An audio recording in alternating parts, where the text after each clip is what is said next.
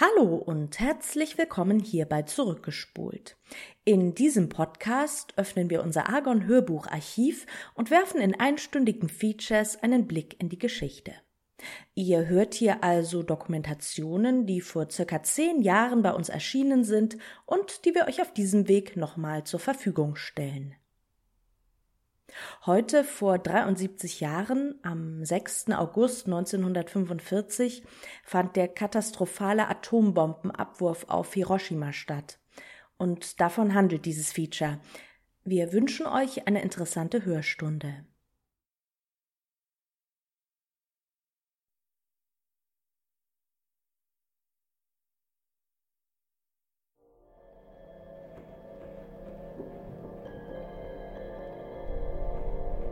6. August 1945. Die Sonne geht auf. In Hiroshima beginnt ein Tag wie jeder andere. Japan befindet sich im vierten Kriegsjahr. Die Stadt ist belebt an diesem Montagmorgen. Circa 300.000 Zivilisten und ungefähr 43.000 Militärs leben in Hiroshima. Es ist ein wichtiger Militärstützpunkt. Im Osten der Stadt sind Fabriken der japanischen Rüstungsindustrie angesiedelt, in denen vor allem koreanische Zwangsarbeiter Sklavenarbeit verrichten. Vom Krieg ist Hiroshima bislang verschont geblieben. Als kurz nach 8 Uhr morgens in sehr großer Höhe über der Stadt die Tragflächen dreier Flugzeuge im Sonnenlicht aufblitzen, ist niemand beunruhigt. Es sind amerikanische B-29-Bomber. Sie fliegen viel zu hoch, um als Gefahr empfunden zu werden – die Flugzeuge drehen plötzlich ab und entfernen sich mit hoher Geschwindigkeit. 43 Sekunden später bricht ein neues Zeitalter an, in dem sich die Menschheit gewahr wird, dass sie in der Lage ist, sich selbst auszulöschen.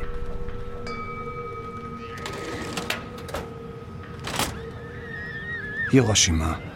Atompilz über Japan.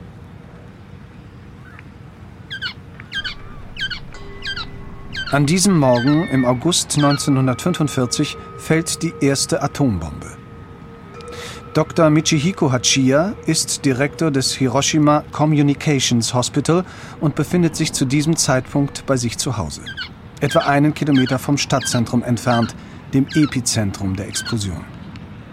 Es war relativ früh am Morgen. Es war ruhig, warm und schön. Die Blätter schimmerten im Sonnenlicht. Der Himmel war wolkenlos und es gab ein hübsches Schattenspiel in meinem Garten, als ich durch die weit geöffneten Türen Richtung Süden blickte. Nach einer erschöpfenden Nachtwache in der Klinik ist Dr. Hachiya in den frühen Morgenstunden eingenickt. Nach kurzem Schlaf steht er nun in Unterhosen und einem Unterhemd auf der Terrasse seines Hauses.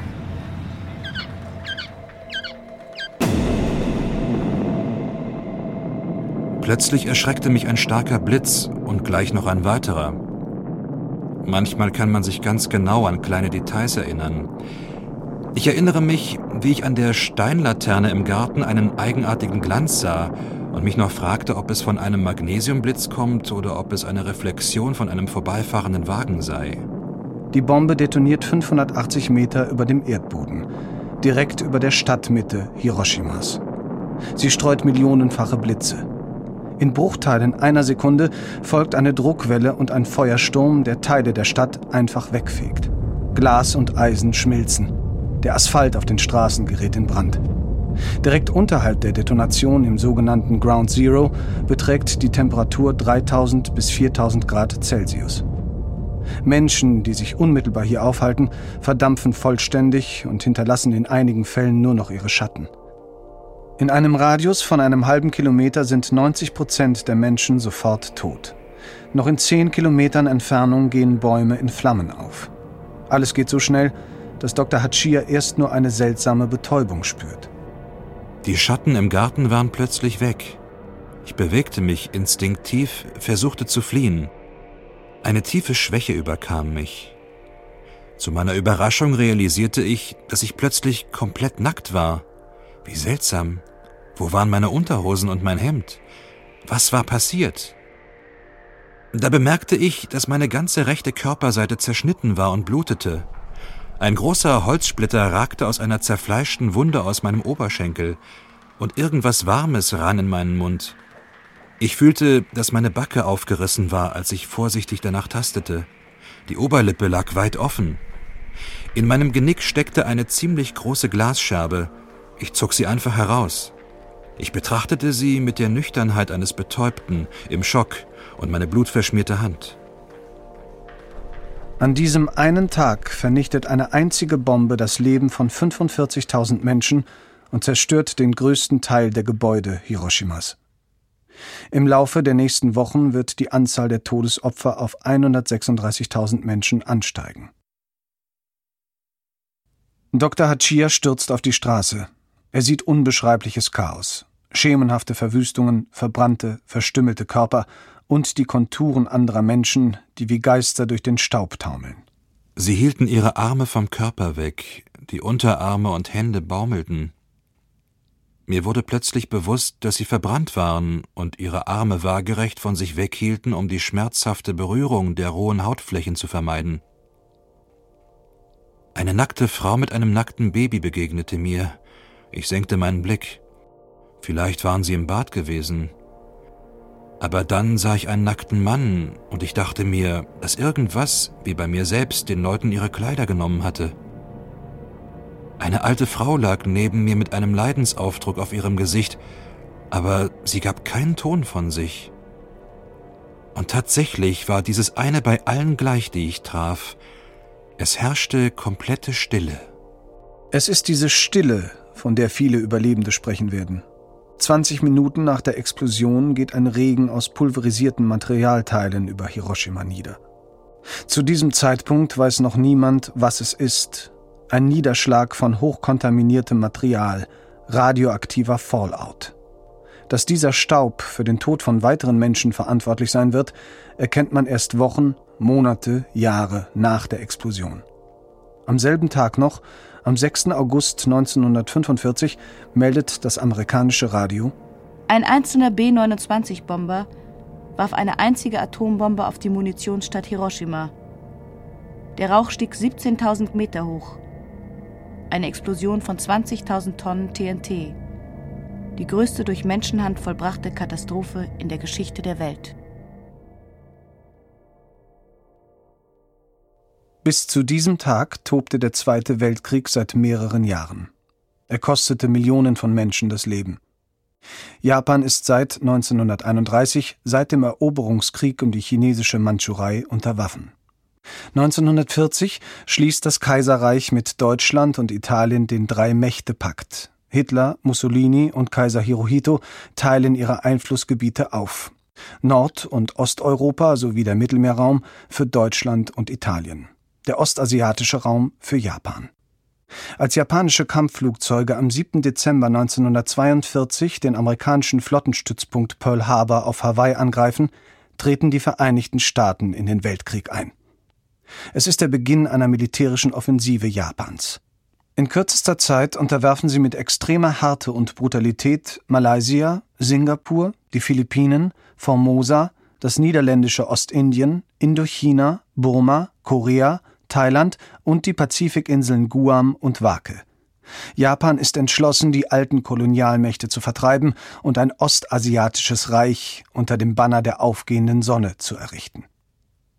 Als am 8. Mai 1945 Deutschland kapituliert, geht der Krieg in Europa zu Ende. Im Pazifik tobt er unter den Japanern weiter. Die Alliierten, allen voran die USA, erobern Insel für Insel und beherrschen im Frühjahr 1945 den gesamten Luftraum über Japan. Bereits am 9. März fliegen die Amerikaner über Tokio ein Flächenbombardement nach britischem Vorbild. Der Feuersturm zerstört 41 Quadratkilometer der Stadt. 100.000 Menschen fallen ihm zum Opfer.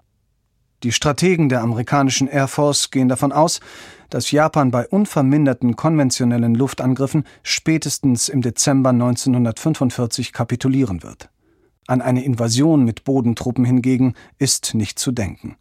Die japanische Devise lautet, auf keinen Fall zu kapitulieren, sondern zu kämpfen bis zum letzten Mann. Der Pazifikkrieg ist eine unbeschreibliche Material- und Menschenschlacht. Die Rüstungsmaschinerien bei allen Parteien laufen auf Hochtouren. Die USA verfügt zu diesem Zeitpunkt über ein streng geheimes Forschungsprojekt in der Wüste New Mexicos, die sogenannte Site Y in der Nähe von Los Alamos. Der Atomphysiker Enrico Fermi erinnert sich an die Anfänge der Entdeckung einer neuen Energiequelle. Ich kann mich noch sehr lebhaft an den ersten Monat, den Januar 1939 erinnern, in dem ich begonnen habe, in den Pupin-Laboratorien zu arbeiten, weil die Dinge sich damals sehr schnell zu entwickeln begannen. Damals hielt Niels Bohr Vorlesungen an der Princeton University, und eines Abends kam Willie Slamp begeistert zurück und erzählte, dass Bohr große Neuigkeiten verkündet hatte. Dabei handelte es sich um die Entdeckung der Kernspaltung und eine Übersicht, was die Entdeckung zu bedeuten hatte.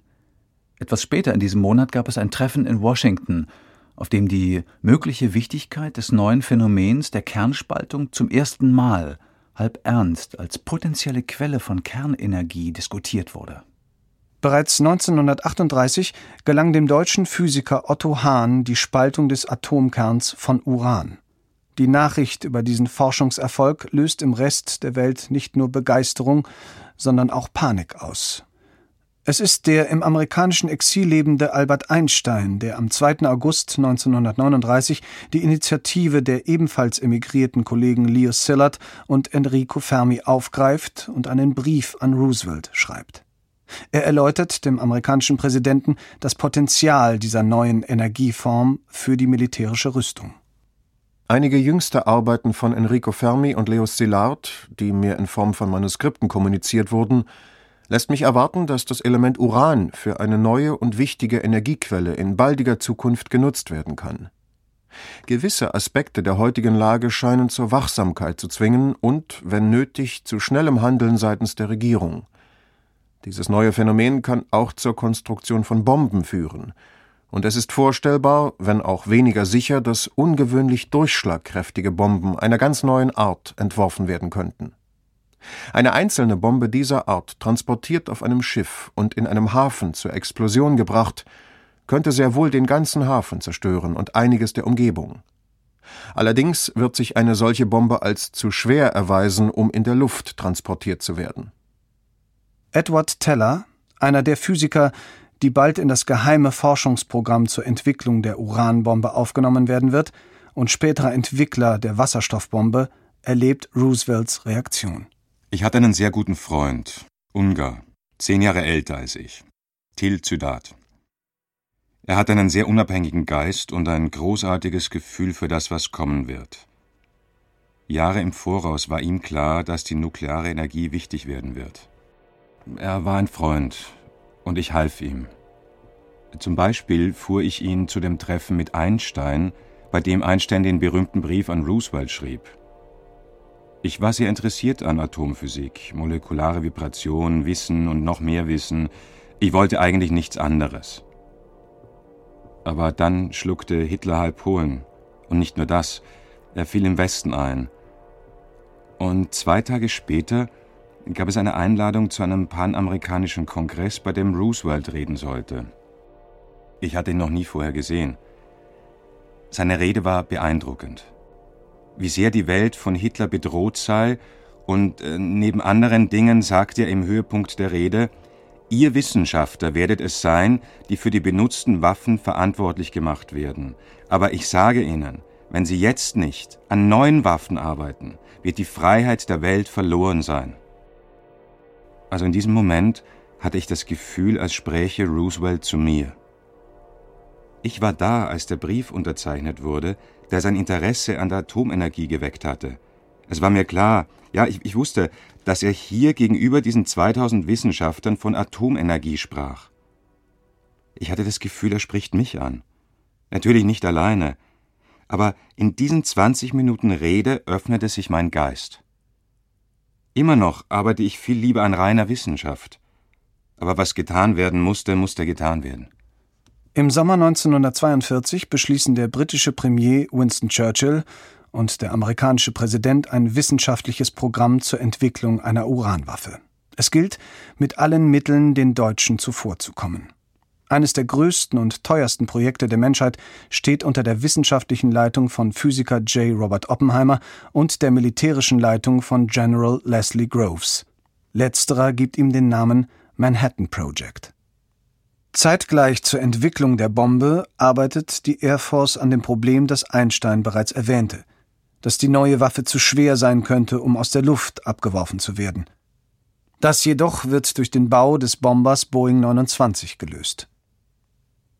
Ab September 1944 trainiert der eigens gebildete 509. Air Force Bomberverband den Abwurf eines Explosivkörpers, dessen erwartete Gewalt selbst für die abwerfende Maschine gefährlich werden kann. Die Piloten lernen in großer Höhe das Ziel anzufliegen und sich nach dem Abwurf in einem Steilflug nach unten so schnell wie möglich vom Ziel zu entfernen.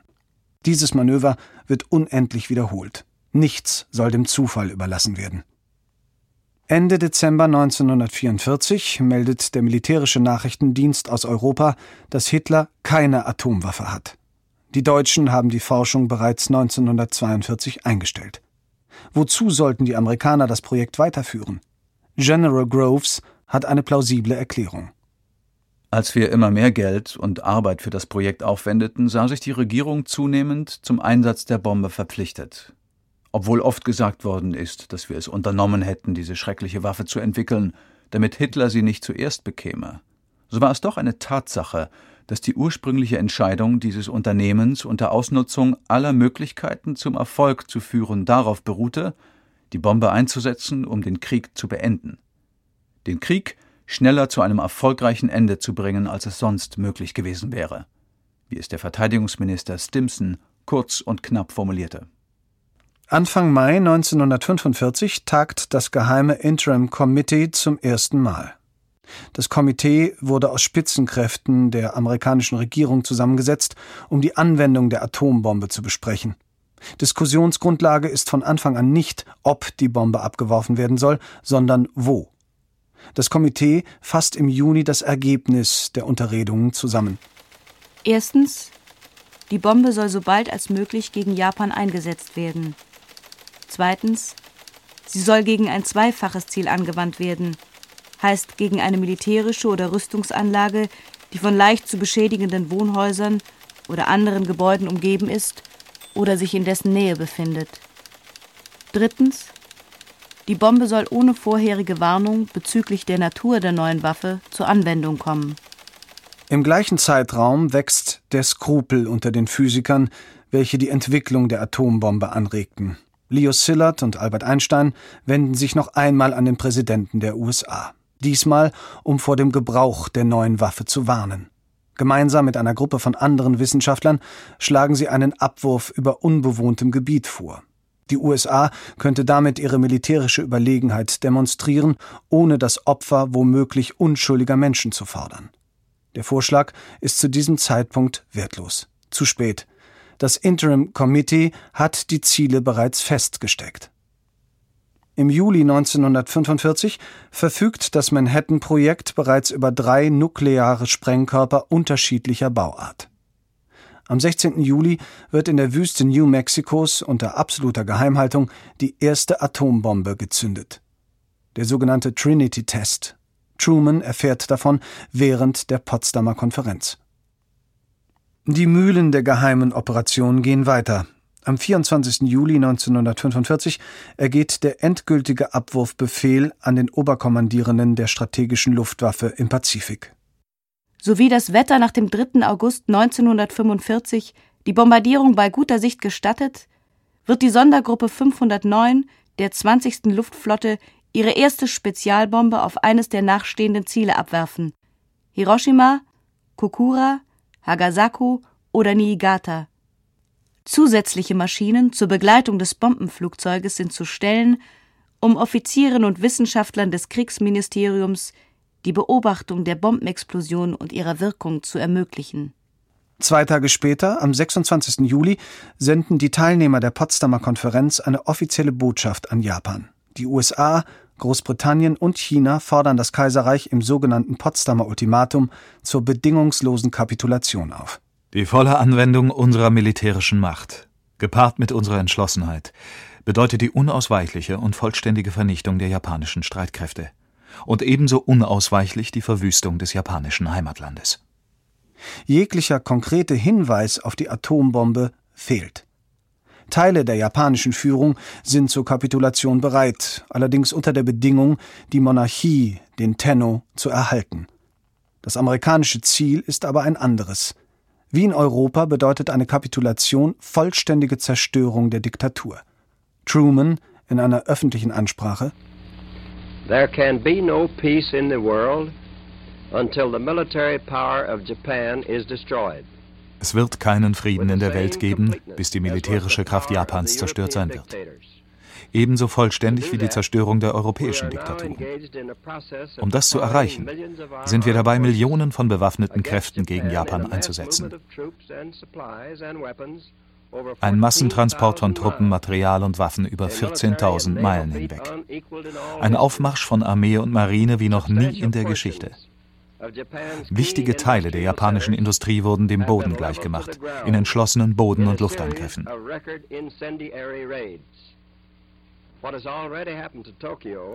Was bereits in Tokio geschehen ist, wird jeder japanischen Stadt geschehen, deren Industrie die japanische Kriegsmaschine füttert. Wenn die Japaner weiterhin Widerstand leisten wollen, werden wir allen Grund haben, ihr Land auf dieselbe Weise zu zerstören wie Deutschland.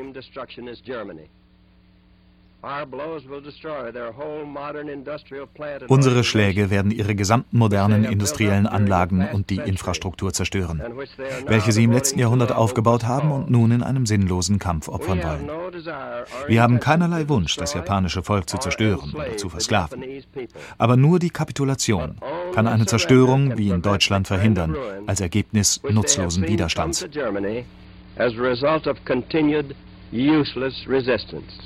Japan geht auf die bedingungslose Kapitulation nicht ein. Der japanische Kriegsrat spekuliert darauf, dass die Alliierten im Verhandlungsverlauf Bedingungen akzeptieren werden, um eine verlustreiche Bodenoffensive auf den japanischen Hauptinseln zu vermeiden. Was Kaiser, Generalstab und die Regierung Japans nicht ahnen können, ist, dass die USA zu diesem Zeitpunkt nicht mehr verhandelt. Der Entschluss, die neu erfundene Waffe zu gebrauchen, steht fest. Auf dem amerikanischen Stützpunkt auf Tinian, einer Insel der Mariana-Gruppe im Pazifik, treffen Mitte Juli die Bestandteile für zwei Atombomben ein. Ebenfalls vor Ort ist die Spezialeinheit 509, unter ihnen der Bomberpilot Paul Tibbets. Der Trinity-Test wurde in New Mexico ausgeführt. Die Leute vom Trinity-Test waren nun in Mariana angekommen und sie hatten zu jenem Zeitpunkt Farbfotos von der Trinity-Explosion dabei und wir zeigten sie dem Team. Wir benutzten nicht das Wort Atombombe, aber wir konnten sagen, okay, das ist die Bombe. Und das wird passieren, wenn wir morgen unseren Flug machen und sie abwerfen. Dann werdet ihr genau das zu sehen bekommen. Zum ersten Mal hören Tibbets und seine Mannschaft von den Zielen, welche das Target Committee in Los Angeles definiert hat. Die Gruppe hatte die Aufgabe, einige Ziele in Japan auszusuchen, die bisher noch nicht bombardiert worden waren. In anderen Worten, sie wollten jungfräuliche Ziele. Und der Grund dafür ist, auch wenn das damals niemandem gesagt wurde, der Grund war, dass sie die Möglichkeit haben wollten, Wirkungsstudien zu machen. Studien über das Ausmaß der Zerstörung. Und dafür benutzten sie jungfräuliche Ziele. Paul Tibbets hat die Ehre, den B-29-Bomber, den er Richtung Japan steuern wird, zu benennen. Er tauft das Flugzeug auf Inoili Bay, den Mädchennamen seiner Mutter. Im Laderaum hängt die Bombe, deren Codename ist Little Boy. Als wir abgehoben hatten und in der Luft waren, verließ ich den Pilotensitz und ging in den hinteren Teil, wo der andere Teil der Crew war. Wir tranken etwas Kaffee und ich sagte ihnen nun, was wir machen werden und was wir tatsächlich zu diesem Zeitpunkt im Laderaum haben. Und da das Wetter über unserem Ziel klar war, das Ziel war Hiroshima, gab es keine weitere Entscheidung zu treffen.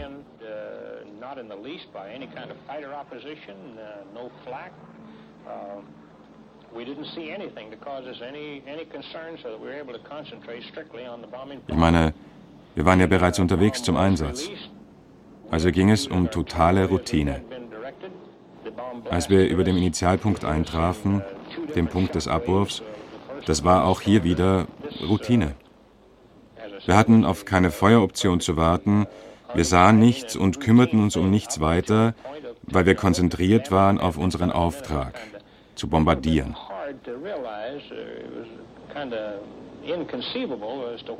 Beim Abwurf der Bombe vollzieht Tibbets das oft und präzise geübte Manöver. Er dreht das Flugzeug unverzüglich nach rechts vom Initialpunkt weg und legt im Abwärtsflug die größtmögliche Geschwindigkeit zu. Dadurch erhöht sich die Distanz zu der in wenigen Sekunden erfolgenden Explosion. Am selben Tag wendet sich Präsident Truman in einer Rundfunkansprache an die Welt. Wir haben mehr als zwei Milliarden Dollar für den größten wissenschaftlichen Wettstreit der Geschichte ausgegeben. Und wir haben gewonnen. Nachdem wir die Atombombe erfunden haben, haben wir sie benutzt. Wir werden sie auch weiter benutzen, bis wir den Japanern jede Möglichkeit zerstört haben, Krieg zu führen. Nur eine Kapitulation wird uns aufhalten. Es ist eine immense Verantwortung, die uns gegeben wurde. Wir danken Gott, dass sie uns überantwortet wurde und nicht unseren Feinden. Und wir beten dafür, dass Gott uns leite, sie in seinem Sinne zu benutzen und für seine Ziele. Japan kapituliert nicht. Die mehrheitlich nationalistischen und monarchischen Kräfte proklamieren noch immer einen Abwehrkrieg bis zum letzten Mann. Zwei Tage später, am 8. August, erklärt die Sowjetunion Japan den Krieg und eröffnet eine Blitzoffensive in die Mandschurei. Am 9. August fällt ohne weitere Vorwarnung die zweite Atombombe. Diesmal eine Plutoniumbombe. Sie zerstört die Küstenstadt Nagasaki. Erst am 10. August kann sich die friedenswillige Partei im japanischen Kriegsrat durchsetzen. In einem Telegramm an die Schweiz und Schweden teilt Japan seine Kapitulation mit allerdings nach wie vor nicht bedingungslos. In der Auffassung, dass die Bedingungen der Erklärung, die am 26. Juli 1945 von den Führern der drei Mächte, der Vereinigten Staaten, Großbritanniens und Chinas gemeinsam entschieden und abgegeben wurde und an der sich später die sowjetische Regierung beteiligte, keine Forderung nach einer Änderung der obersten Regierungsgewalt über den Staat enthalten, ist die japanische Regierung bereit, diese Erklärung anzunehmen. Erst am 15. August entscheidet sich Kaiser Hirohito, das Land über die Kapitulation und das Ende des Krieges zu unterrichten. Noch bis zu diesem Zeitpunkt fliegt die amerikanische Luftwaffe ihre letzten Angriffe mit konventionellen Bomben gegen die Städte Kumagaya und Isesaki. Um 16 Uhr spricht Hirohito über Rundfunk zum japanischen Volk. Der Feind hat jüngst eine unmenschliche Waffe eingesetzt und unserem unschuldigen Volk schlimme Wunden zugefügt.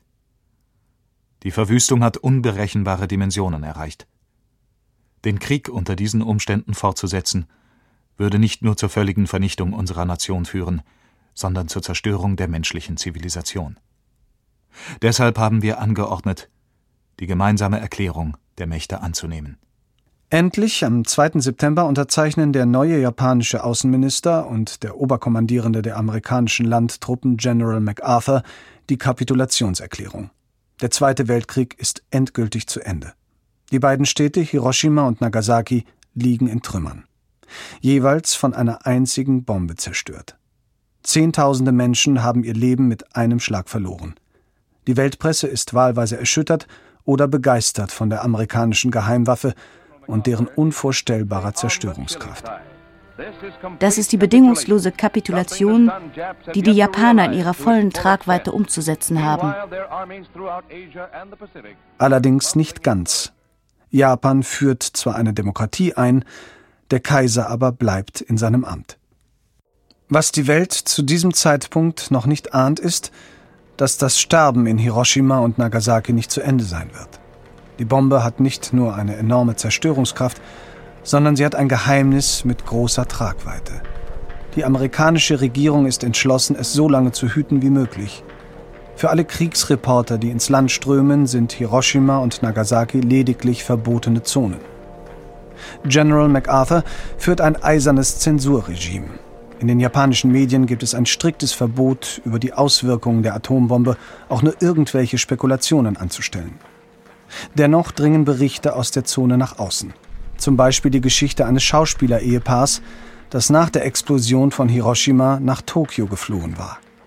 Aufgeschrieben hat die Geschichte George Weller, einer der vielen jungen Kriegskorrespondenten, die am Tag der Kapitulation nach Japan kommen, um die Wahrheit über die Bombe herauszufinden. Sadao Maruyama und Keiko Sonoi, ein berühmter Bühnenschauspieler und eine Filmschauspielerin, lebten in Hiroshima. Beide flohen. Maruyama kam nach Tokio. Nach vier oder fünf Tagen klagte er, dass er eine starke Wärme in seinem Bauch fühle. Am fünften Tag begann es zu brennen.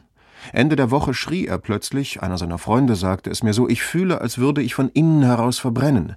Er rannte ins Badezimmer, öffnete den Wasserhahn, stellte sich unter den kalten Strahl und starb sofort.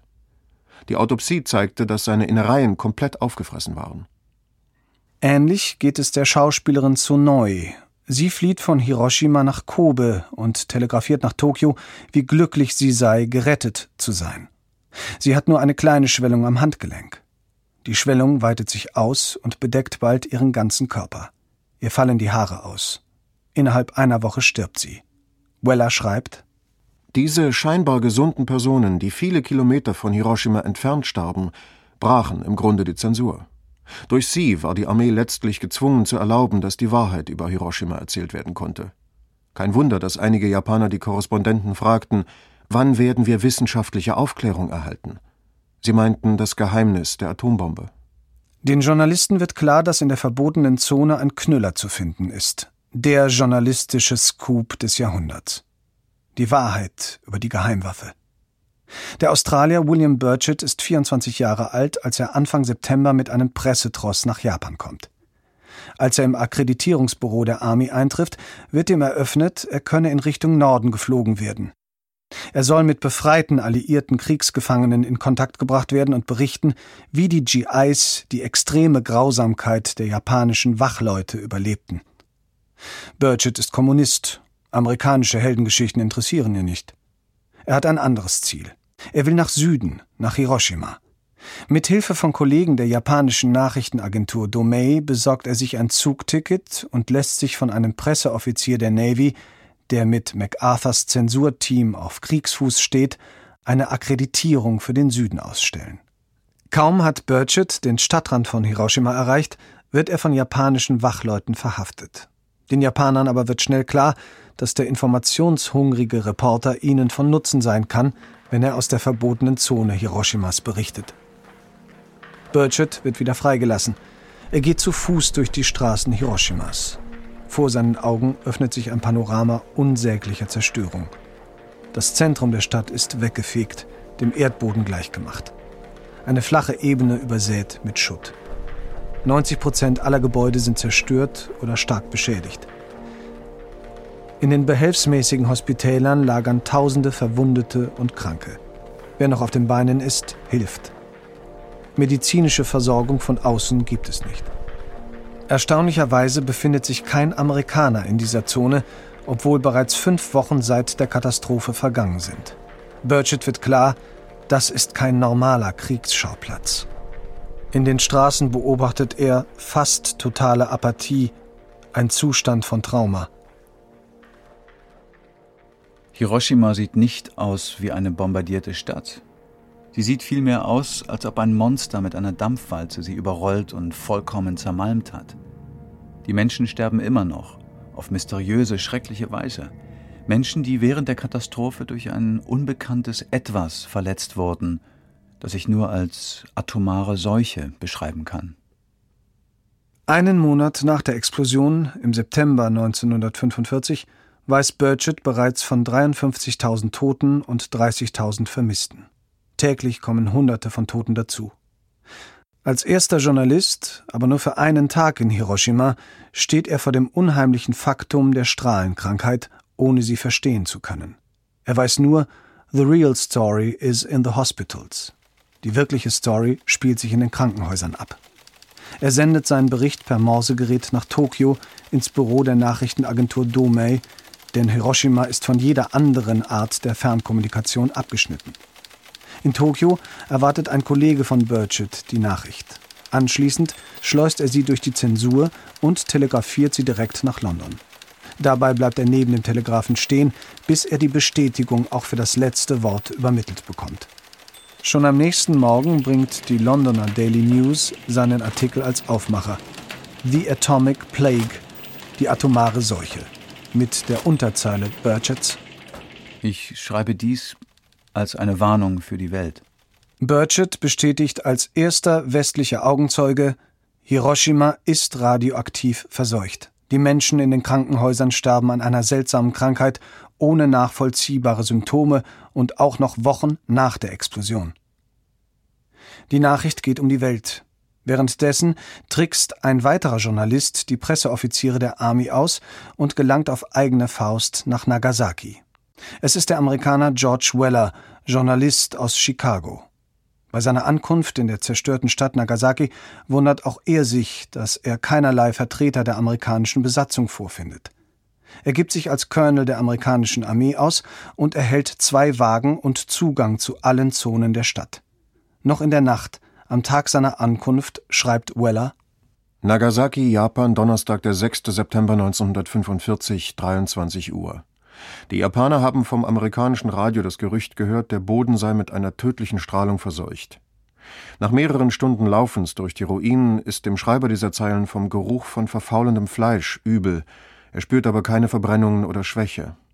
Niemand hier in Nagasaki hat bis jetzt nachweisen können, dass die Bombe anders war als andere, außer in ihrem größeren Lichtblitz und ihrer wesentlich stärkeren Wucht. Zwei Tage später weiß Weller mehr. Er schreibt am Abend den zweiten Bericht. Mittlerweile hat er viel Zeit in den behelfsmäßigen Krankenhäusern mit Überlebenden verbracht. Er korrigiert seine erste Einschätzung.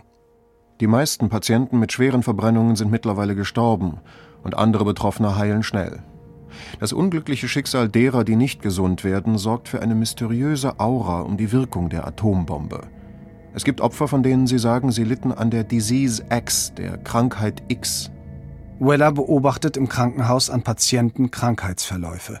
Ein Arzt führt ihn zu einer Frau. Sie war aus der atomaren Zone geflohen, kam aber zurück. Es ging ihr während dreier Wochen gut, außer einer kleinen Verbrennung an der Ferse. Jetzt liegt sie hier klagend, mit schwärzlichen Lippen und steif wie im Starrkrampf. Ihre nackten Beine und Arme sind fleckenweise gesprenkelt mit kleinen roten Punkten. In ihrer Nähe liegt ein 15-jähriges, etwas dickliches Mädchen, das dieselben fleckigen roten Punkte hat und an der Nase geronnenes Blut. Etwas weiter liegt eine Witwe mit vier Kindern zwischen einem und acht Jahren. Die zwei kleinsten der Kinder haben etwas Haarausfall. Obwohl diese Menschen weder eine Verbrennung noch ein gebrochenes Glied haben, wird davon ausgegangen, dass sie Opfer der Atombombe sind. Die Ärzte haben jedes moderne Medikament, aber beteuern überzeugend im Gespräch mit mir, dem ersten alliierten Beobachter, der Nagasaki erreichte, dass sie keine Antwort auf diese Krankheit haben. Ihre Patienten, obwohl ihre Haut unverletzt ist, sterben ganz einfach vor ihren Augen. Auch nach dem Tod sind ihre Organe in normalem, gesundem Zustand. Aber sie sind tot. Tot durch die Atombombe. Und niemand weiß warum. Weller schickt seine Berichte pflichtschuldig über die offizielle Zensurbehörde der amerikanischen Armee in Tokio. Dort ist man nicht erfreut. Keiner der Berichte, die detailliert die Lage und die verzweifelte Ratlosigkeit beschreiben, mit der die Menschen in Hiroshima und Nagasaki auch Wochen nach den Atomexplosionen leben müssen, erreicht die Öffentlichkeit. Weller ahnt nicht, dass General MacArthurs Zensoren alle Berichte zurückhalten. Nagasaki ist von normaler Telekommunikation abgeschnitten. Stattdessen setzt die Army eine minutiös geplante PR-Kampagne in Gang. Die erste Aktion ist, ein offizielles Forscherteam nach Hiroshima zu schicken, das wissenschaftlich belegen soll, dass keine Verseuchung stattgefunden hat. Bereits einen Tag darauf wird bei einer eiligen Pressekonferenz im Hotel Imperial in Tokio den versammelten Korrespondenten der Weltpresse in die Blöcke diktiert. Beide atomaren Sprengkörper explodierten in einer exakt kalkulierten Höhe, um jede Möglichkeit radioaktiver Rückstände auszuschließen. Daher beziehen sich anderslautende Beobachtungen entweder auf bestimmte Arten von Verbrennungen oder sind einfach schlechte Berichterstattungen. Am 12. September titelt die New York Times No Radioactivity in Hiroshima Ruin. Keine Radioaktivität in den Ruinen Hiroshimas. Der Autor des Artikels ist William L. Lawrence. Seine Botschaft? Die Atombombe ist eine konventionelle Waffe mit enormer Sprengkraft. Es gibt weder eine atomare Verseuchung noch eine Strahlenkrankheit. Es ist die Waffe der Freiheit, die Waffe, mit der das Böse besiegt werden konnte. Es folgt eine ganze Artikelserie desselben Autors mit Fotos der Protagonisten des Manhattan-Projekts und beeindruckenden Aufnahmen der drei atomaren Explosionen, wie sie die Welt noch nie gesehen hat. Lawrence, stellt sich Jahre später heraus, stand auf der Gehaltsliste des amerikanischen Verteidigungsministeriums. Vor Monaten wurde er engagiert, die wichtigsten Stadien der Entstehung der Atombombe zu dokumentieren. Versorgt mit erstklassigen Informationen ist er in der Lage, nach Abwurf der Bombe eine weltweite Pressekampagne zu lancieren. Lawrence war in den Labors des Manhattan-Projekts, beobachtete den geheimen Trinity-Test in New Mexico, begleitete die Montage der Bomben auf der Pazifikinsel Tinian und saß sogar mit im Flugzeug, als die zweite Atombombe auf Nagasaki fiel. In seinen Artikeln preist Lawrence die Vergangenheit und die Zukunft der Atomenergie und rühmt die erhabene Größe des Atompilzes. Alles ohne ein einziges Wort über radioaktive Strahlung zu verlieren.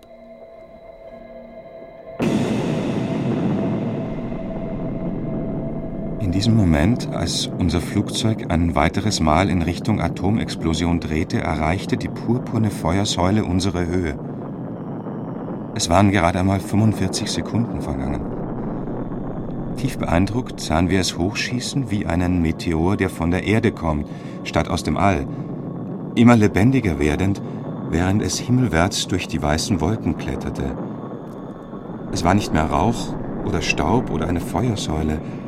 Es war ein lebendes Etwas. Eine neue Spezies. Vor unseren Augen genau in diesem Moment geboren. Das Wesen nahm die Form eines riesigen, aufgerichteten Totenpfahls an. An der Basis fünf Kilometer breit, sich nach oben bis auf eineinhalb Kilometer verjüngend. Der untere Teil war braun, der Mittelteil bernsteinfarben und der oberste Teil weiß. Dann, kaum zeigte sich uns so, senkte sich das Ding in einen Ruhezustand, bevor ein gigantischer Blitz hochschoss, durch welchen die Säule noch einmal auf 14 Kilometer anstieg. Die amerikanische Propaganda kann dennoch nicht verhindern, dass immer mehr Informationen aus der Strahlenzone nach außen dringen. Endlich, mehrere Wochen nach den Abwürfen, gelangt auch amerikanisches wissenschaftliches und medizinisches Personal in die verstrahlten Zonen. George Weller befindet sich wieder in Nagasaki, als er davon erfährt. 25 Amerikaner sollen am 11. September an der Abwurfstelle Nagasaki eintreffen. Die Japaner hoffen, dass sie eine Lösung für Disease X mitbringen. Die amerikanischen Mediziner und Wissenschaftler interessieren sich ausschließlich für die Disease X. Sie sprechen von atomarer Vergiftung. Menschen ohne jede äußerliche Verwundung sterben plötzlich innerhalb weniger Tage. Einer der Experten ist Commander Joseph Timmis. Er legt die pathologischen Fakten vor. Wir wissen nun, dass bei der sogenannten atomaren Vergiftung das Knochenmark gelähmt wird. Das menschliche Blut besteht aus drei Substanzen: rote und weiße Blutkörper und Blutplättchen, die Thrombozyten. Die roten Blutkörper verringern sich von einer normalen Dichte von fünf Millionen auf zwei oder sogar eine Million. Die weißen Zellen, welche Krankheiten bekämpfen, fallen von ungefähr 8000 auf 1500, in einem Fall sogar auf 400. Aber die Wirkung auf die Blutplättchen, welche für die Blutgerinnung zuständig sind, ist nicht eine Verringerung der Anzahl, sondern vollständige Lähmung oder Zerstörung. Diese späten Patienten haben keinerlei äußerliche Wunden, aber sie haben Kopfschmerzen, Fieber, Durchfall, Zahnfleischbluten, Zähne und Haare fallen aus und Kehle oder Lippen bluten. Was also tatsächlich passiert ist, dass die Natur des gesamten Blutkreislaufes sich verändert und Blutarmut auftritt, ohne jeden Bezug zu einem Krankheitsherd. Die Ratlosigkeit ist groß. Es gibt keine Therapie, die der Zersetzung der Körper entgegenwirkt. Den Ärzten und Wissenschaftlern dämmert langsam, dass die Katastrophe noch lange nicht zu Ende ist. Während der folgenden Monate bis Ende des Jahres 1945 sterben in Hiroshima bis zu 90.000 weitere Menschen, vermutlich an der Strahlenkrankheit. In Nagasaki steigt die Opferzahl von 22.000 am ersten Tag des Abwurfs auf 75.000 Tote. Insgesamt fallen den zwei Atombomben bis Ende des Jahres 1945 schätzungsweise 260.000 Menschen zum Opfer, und niemand weiß, wann das Sterben ein Ende haben wird. Wer also die Atombomben in Hiroshima oder Nagasaki überlebt hat, ist der Katastrophe längst noch nicht entronnen. In Japan entsteht ein Begriff für diese Menschen, Hibakusha, übersetzt Explosionsopfer. Sie sind Todgeweihte. In den folgenden Jahrzehnten steigen in Hiroshima und Nagasaki die Fälle an Leukämie um ein Vielfaches an. Kinder werden mit Missbildungen geboren, ohne Arme oder Beine, mit Geschwülsten an den kleinen Körpern oder fehlenden Organen. Das Unheimliche und Unerklärliche, das dieser neuen Seuche anhaftet, führt zur Entstehung von Gerüchten. Gesunde begegnen den Hibakusha mit Misstrauen, sie werden an den Rand der Gesellschaft gedrängt und diskriminiert. In der Nachkriegszeit gelten Hibakusha sogar als ansteckend. Noch Jahrzehnte später werden Menschen mit Hibakusha-Hintergrund als Heiratspartner gemieden. Sie gelten als genetisch verkrüppelt. Heute noch fürchten Nachkommen von Hibakusha an Leukämie, Krebs oder Ähnlichem zu erkranken oder sogar Kinder mit Missbildungen zur Welt zu bringen. Warum wurde die Atombombe abgeworfen? Hat diese ultimative Waffe tatsächlich den Krieg beendet? Eine Gewissensfrage? Die offizielle Erklärung der amerikanischen Regierung ist, dass die Bombe den Krieg beendet hat. Ohne sie hätten noch Hunderttausende amerikanische Soldaten ihr Leben verloren. Gar nicht zu reden von den japanischen Opfern des konventionellen Krieges, der bereits Hunderttausenden Zivilisten das Leben kostete. Dennoch wird im Hintergrund öffentlicher Stellungnahmen die Atombombe zu einer Gewissensfrage. Vor allem, als die Atomphysiker, die für deren Entwicklung verantwortlich sind, ihr Erschrecken artikulieren gegenüber der Gewalt, die sie ermöglicht haben allen voran Robert J. Oppenheimer, Atomphysiker und wissenschaftlicher Leiter des Manhattan-Projekts, der Vater der Atombombe. Wir wussten, die Welt wird nicht mehr dieselbe sein. Einige lachten, einige weinten, die meisten schwiegen. Ich dachte in diesem Moment an den Satz aus der Hindu-Schrift Bhagavad Gita. Vishnu versucht den Prinzen zu überzeugen, dass er seine Pflicht tun muss.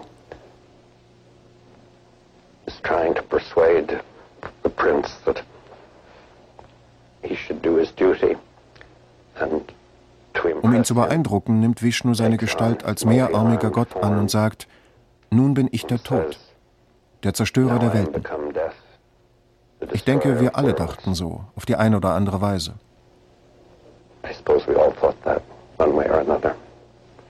Ob der Bombenabwurf tatsächlich nötig gewesen ist, ist bis heute strittig. Gegner der offiziellen amerikanischen Rechtfertigung haben viele Argumente. Im Sommer 1945 hatten die Alliierten strategisch wichtige japanische Gebiete bereits erobert. Die Air Force hatte sich die Lufthoheit über Japan längst erkämpft und bombardierte unentwegt. Japan war der Kapitulation nahe und hatte ihre Bereitschaft zur Aufgabe über die diplomatischen Kanäle mehrfach signalisiert. Allerdings war unklar, wie lange die nationalistischen Kräfte mit ihrer Parole Durchhalten bis zum letzten Mann ihren Einfluss behaupten würde. Mit der lange angekündigten Kriegserklärung der Sowjetunion, die am Tag nach der Zerstörung Hiroshimas erfolgte, war das Schicksal Japans besiegelt. Für die amerikanische Seite ist jeder Soldat, der durch die Atombombe nicht gestorben ist, ein Argument für ihren Einsatz. Für die Welt und die Menschheit ist jeder weitere unschuldige Mensch, der durch die Atombombe gestorben ist, einer zu viel. Die Atompilze über Hiroshima und Nagasaki stellen einen Wendepunkt in der menschlichen Zivilisation dar. Es sind die einzigen Atombomben geblieben, durch die in einem Krieg Menschen ums Leben kamen. Sie sind zum Sinnbild geworden für die Grenze menschlicher Erfindungskraft und aufgrund ihrer ungeheuren Gewalt zum unauslöschlichen Warnzeichen für nachkommende Generationen. Wir erschrecken vor unserer Macht, alles Leben auf diesem Planeten zerstören zu können und vielleicht sogar den Planeten selbst. Five, four, three, two, one.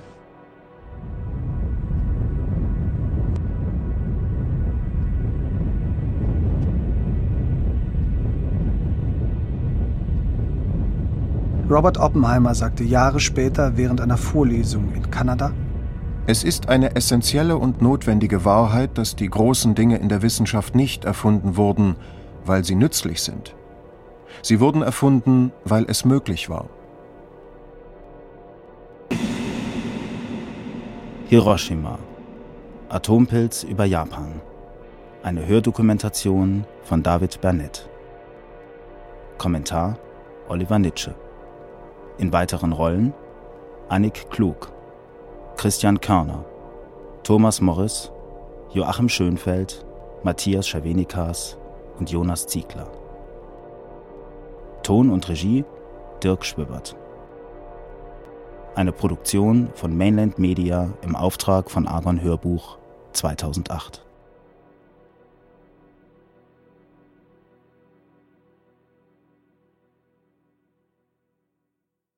In der nächsten Woche jährt sich der Bau der Berliner Mauer zum 57. Mal. Und darum wird es in der nächsten Folge gehen. Wenn ihr mögt, gebt uns doch eine Bewertung bei iTunes und Co. Wir würden uns sehr freuen. Wir sind auch sehr gespannt, wie euch der Podcast gefällt. Schreibt uns also gern eure Meinung. Wir sind bei Facebook und Instagram unter argon.lab zu finden, also argon.lab und per Mail zu erreichen unter podcast.argon-verlag.de. Wir haben übrigens auch noch andere Podcasts, zum Beispiel Morgen ist Zukunft. Dort besuchen wir Projekte und Organisationen, die sich für eine gerechtere, nachhaltigere, umweltfreundlichere und überhaupt viel bessere Welt einsetzen. In der aktuellen Folge geht es um das Thema Zero Waste. Unsere Moderatorin Bianca Pretorius spricht mit Milena Glimbowski und Raphael Fellmer. Milena hat den Supermarkt Original Unverpackt gegründet, wo man verpackungsfrei einkaufen kann. Und Raphael ist Gründer des Supermarktes Surplus. Dort werden Lebensmittel verkauft, die andere Läden ausgesondert haben, obwohl sie noch genießbar sind. Was braucht die Welt, was braucht das Land politisch, was braucht das Land, dass es irgendwie aktiv wird. Ähm, dass es nicht mehr nur eine inspirierende Podcast-Folge ist, wie, oh, guck mal hier, das Mädchen aus Berlin macht es so, sondern dass es normal wird. Was bräuchte es? Es bräuchte mehr Informationen und Aufklärung. Und klar, es gibt die Presse und die berichtet über äh, das böse Plastik in den Weltozeanen, aber es geht um viel, viel mehr, über, wie wir im Alltag unser Konsumverhalten ändern können. Raphael hat so schön gesagt, die Dinge müssen integrierbar sein in den Alltag, aber äh, sie müssen, damit sie integrierbar sind, muss man erstmal wissen, was man alles ändern kann und sollte und vor allem warum. Also die Motivation sollte da sein. Und ihr habt jetzt schon brav den Podcast gehört, ihr wisst Bescheid, so. Aber ähm, schwierig ist es halt mit der ganzen Bevölkerung, die halt nicht so aufgeklärt ist, wo man halt nicht zu den schon Gläubigen spricht. Ähm, Gerade irgendwie in ärmeren Gegenden oder äh, jüngere Leute. Und ich würde mir wirklich so stark wünschen, dass es Teil des Bildungsplans wäre ähm, und Pflicht, dass das gelehrt wird. Dass gelehrt wird, dass eben Fliegen das umweltschädlichste ist und äh, nicht nur äh, auf Plastiktüten verzichten, dafür den Jutebeutel nehmen. Ähm, all solche Dinge, weil das hat Relevanz und wenn wir morgen keine Erde mehr haben, dann äh, bringt uns auch die besagte Integralrechnung nicht mehr viel. Das ist ein ziemlich guter Bogen, den du da gespannt hast. Ja. Ähm, Danke. Das alles findet ihr unter podcast.argon-verlag.de oder aber in der Podcast-App eurer Wahl. Und seit neuestem übrigens auch bei Spotify. Na dann, macht's gut und bis zur nächsten Woche. Hey, it's Danny Pellegrino from Everything Iconic. Ready to upgrade your style game without blowing your budget? Check out Quince. They've got all the good stuff shirts and polos, activewear, and fine leather goods, all at 50 to 80% less than other high end brands. And the best part? They're all about safe, ethical, and responsible manufacturing. Get that luxury vibe without the luxury price tag. Hit up quince.com slash upgrade for free shipping and 365 day returns on your next order. That's quince.com slash upgrade.